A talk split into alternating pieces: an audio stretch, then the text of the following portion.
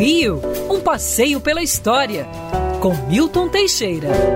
Amigo ouvinte, em março de 1843 surgia por decreto a cidade de Petrópolis. Na verdade, Petrópolis só vai ser cidade em 1857. Ela foi direto de, de freguesia de colônia para a cidade. Tornou-se a segunda capital do Brasil depois do Rio de Janeiro. Petrópolis depois da República andou esquecida um tempo, até que Getúlio Vargas passou grandes temporadas lá. Em 1938, ele decidiu criar um museu para guardar a memória do Império. E no dia 29 de março de 1940, Getúlio Vargas criava o Museu Imperial de Petrópolis, instalado no antigo Palácio de Verão do Imperador, nomeou para isso o antigo prefeito de Petrópolis, Alcindo de Azevedo Sodré, para ser seu primeiro diretor. Alcindo era um minucioso estudioso da vida do imperador Dom Pedro II.